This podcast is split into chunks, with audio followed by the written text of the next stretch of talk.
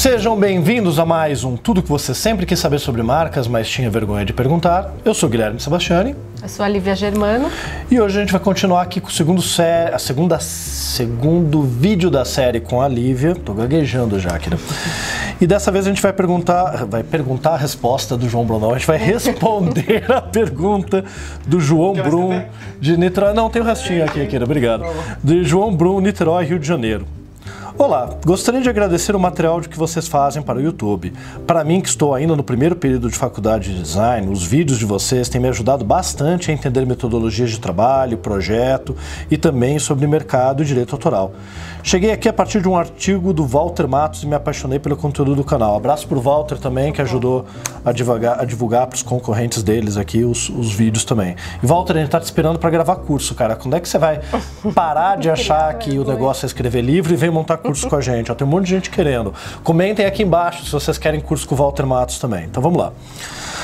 Então aí ele vem, depois do elogio toda a pergunta, né? Aquilo não era pergunta, aquilo era elogio. É, é puxando o saco que a gente responde. É, que... né?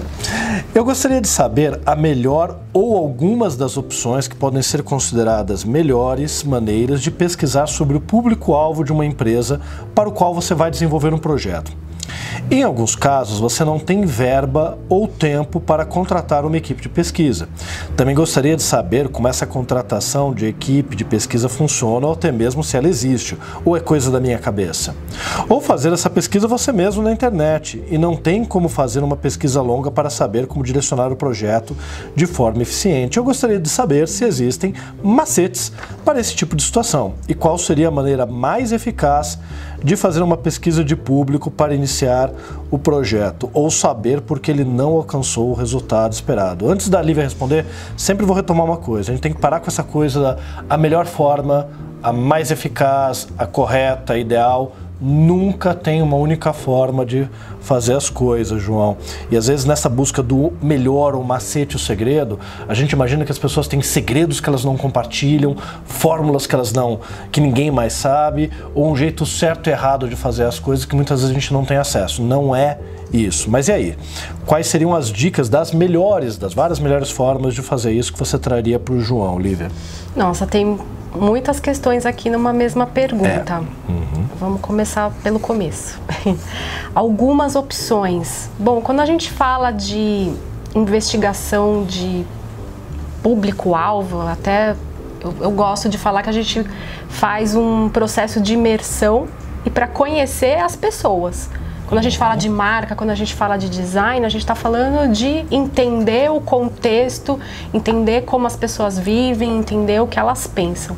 Então já parte daí, né? Então aquele formato de segmentar as pessoas por, ai, quantos anos, uhum. quanta renda, feminino, masculino, enfim, é uma coisa um pouco limitante não só no contexto de projeto, como no contexto de vida como um todo. Então, a gente tem que ter um, um approach de entender as pessoas. Uhum. Já parte daí. E também de ter um olhar de, de buscar compreender é, hábitos, atitudes, como elas vivem, preferências, o que elas pensam, motivações para motivações, né, o que elas sentem, né? Só daí você já tem meio caminho andado para ter um, bons achados para o seu projeto. Então, algumas ferramentas, alguns mecanismos, né? A gente pode contratar um instituto de pesquisa especializado? Podemos, mas a gente pode fazer por nós mesmos, né? É, entendendo que a gente vai conversar com essas pessoas, é uma uhum. conversa. A gente estrutura um roteiro, né? Só para nos guiar nessa conversa, para a gente ter em mente o que, que a gente quer descobrir, o que, que a gente quer compreender e ser muito curioso em relação às pessoas. Então pode ser uma entrevista, você convidar essa pessoa, tomar um café e fazer uma entrevista. Você pode visitar a casa dela, dependendo do projeto. Ah, eu quero entender como as pessoas se relacionam com determinado produto. Onde guardam, como onde consomem, guardam, onde consomem, porque muitas vezes as pessoas falam o que a gente quer ouvir. Uhum. Mas quando uhum. você vai lá na casa dela e vê que aquela mãe ou que aquela pessoa fala, ah, mas eu não consumo chocolate. Aí você vai lá, abre a geladeira dela, abre o armário, tá lá o bendito do chocolate. Então essas coisas dizem muito. Então fazer um registro fotográfico de tudo isso, entender na casa, ah, se eu quero entender como é o processo de compra de determinado serviço, de determinado produto. Porque você não acompanha essa pessoa e vê todas as etapas de como ela planeja fazer a compra, que canais que ela escolhe, como ponto ela se relaciona com o ponto de venda, qual é a atitude do vendedor. Então esse trabalho de campo é muito importante, né? E de conversa com as pessoas. Aí você perguntou aqui, tá, mas e se eu não tenho dinheiro, se eu não consigo contratar, enfim, dá para fazer alguma coisa pesquisando na internet, coletando dado na internet? Dá, lógico que dá. Dá para você coletar pesquisas que já foram feitas do segmento que você está é, é, pesquisando, que você uhum. quer aprender. Dá para você né, olhar sites de tendência, dá para você olhar coisas no Facebook, nas redes sociais e formatar um perfil, né, aí contemporâneo do que está acontecendo sobre determinado tipo de pessoa que você está procurando. Então, a internet não traz tudo, mas ela pode ser usada como uma ferramenta para você formatar e entender esses perfis, essas atitudes, esses hábitos é, que você está pesquisando. E de novo, assim como na resposta anterior, é melhor você formatar e definir um perfil e depois perceber que aquele não era o perfil e corrigir do que continuar sem nenhum perfil definido. E aí eu vejo que na tua questão, eu vou dividir ela em, em, em quatro partes. A primeira que são duas partes, que é puxa, eu vou utilizar pesquisa para definir o meu público ou eu vou usar pesquisa para entender o público que eu defini? Você pode trabalhar das duas formas com essas várias ferramentas, as várias imersões, não só, obviamente, pesquisa. Então, é, quando a gente vai definir também, pro, daí seriam as outras duas, é, por exemplo, de uma empresa existente ou de uma empresa nova?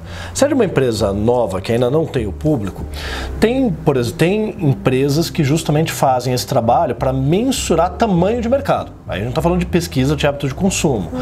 E aí elas vão trazer esses dados. Ah, então, por exemplo, isso é um trabalho que a gente não faz aqui. Sim. Mas a gente está no projeto de um restaurante de alimentação saudável. O consultor que está desenvolvendo toda a estratégia de negócios, que vem antes da estratégia da marca, ele trabalhou com uma parte de coleta de dados, comprou dados de pesquisa já pronta para entender qual era o tamanho do mercado consumidor de pessoas que consomem comida saudável fora do lar em horário de almoço de segunda a quinta. E ele vai mensurando os excluindo os outros hábitos de consumo para chegar à conclusão: olha, alimentação saudável fora do lar vai ter que ser para classe A, B e C, e a gente está falando de um mercado de X milhões de pessoas no Brasil. Então, será que daí esse mercado é viável para o negócio? Aí ele faz, como consultor de negócios, toda uma análise financeira para ver se aquele mercado daquele tamanho vai ser viável ou não. Mas se você está falando ainda de uma empresa nova, você pode trabalhar uma buyer persona, você pode criar hipótese de qual é esse perfil e começar a trabalhar. Falar, eu acho que é esse. E se errar, corrige. Tem um profissional muito bacana que eu não vou lembrar, o Dorival, Dorival Braga Neto. Lá em Manaus, ele criou, ele tinha uma escola de inglês voltado para cursos em company, e ele queria montar uma escola de inovação para jovens que estão saindo da escola, começando a entrar na universidade para trabalhar com design thinking, Lego Serious Play, formas criativas de pensar, e ele voltou tudo para esse público jovem. O público jovem não comprou, o cara não sabe nem o que ele quer fazer da vida, entendeu? Você está concorrendo com Netflix e aí de repente as corporações começaram a contratar curso em company dele, porque eram essas empresas que de verdade queriam comprar cursos de inovação, pensamento criativo. O jovem não tinha a maturidade para tomar a decisão de esse é um curso que eu quero, e obviamente os pais, puxa, vou colocar meu filho numa escola de inovação. Não vai, os pais também não têm essa consciência, mas ele aprendeu errando e corrigindo. Agora, se é uma empresa existente, é um pouco mais fácil, tá?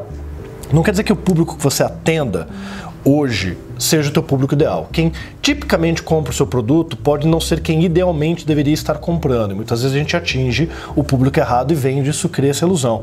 Mas você pode olhar na tua base dos, da base dos vários clientes que você já atendeu, se é o teu caso como um profissional, uma empresa pequena tem aquele perfil de cliente que você adora trabalhar, mas não só porque o cara é bacana, mas assim, ele é bacana, o trabalho é legal, flui bem, ele fica satisfeito e ele paga bem. Se você começa a olhar para a tua base de clientes, se tem alguém com um perfil que se repete mais de uma vez e que é um perfil interessante, será que você não tem que estudar estas pessoas aí, fazer entrevista, coletar mais dados, entender por que, que elas compraram o produto, entender por que, que elas compraram daquela empresa, de repente entender que o teu perfil tem um determinado padrão comportamental, de hábitos, de crenças a partir daquilo que você já tem dentro daquele grupo que seja o mais interessante. De novo a gente cai na questão da gente busca certeza, a gente tem medo de errar e nesse processo não é um processo sem erros. Você vai testando, vai trabalhando. Eu já tentei muito criar projetos aqui na Sebastião de ah, vamos criar uma linha de projetos para startup. Cara, startup não é o nosso tipo de trabalho, a gente, a gente não é criativo, a gente não é disruptivo. Start, startup que coisas disruptivas, criativas, pessoas tatuadas, e elas nem estão preparadas. Então, para que, que eu vou insistir em startup? Entendeu?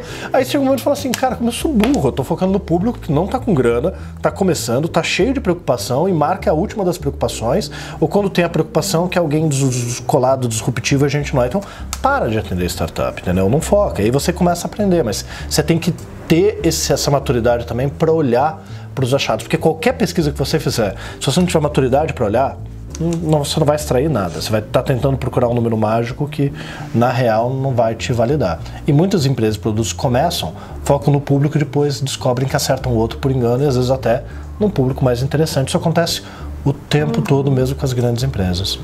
Exatamente. Às vezes algumas oportunidades e novas oportunidades são desperdiçadas, né? Muitas vezes se você não tem um olhar assim em relação a quem você atende, a quem você atrai ou não, ou você pode menosprezar pessoas que estão interessadas uhum. na sua oferta, é, ou você pode deixar de atender um público interessante para você. Então tem que ter um olhar mais cuidadoso em relação a essa questão de público e de preferências.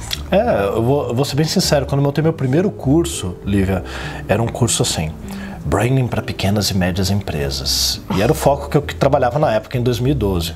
E eu falei, uau, eu vou atrair para a sala de aula vários empresários de pequenas e médias empresas. E cheguei lá, só tinha gente de agência de design, de publicidade, porque aqui naquele momento estava consciente da importância do branding. É quem trabalhava na área, não era o cliente. E aí eu percebi que o público estava errado, mas a, a hipótese foi importante para eu ir a campo, testar o produto e descobrir, opa, produto está errado, público está errado, vamos alterar. E muitas vezes é assim que é. é Fechou? Fechou. Valeu, João. Manda mais perguntas e até a próxima. Tchau.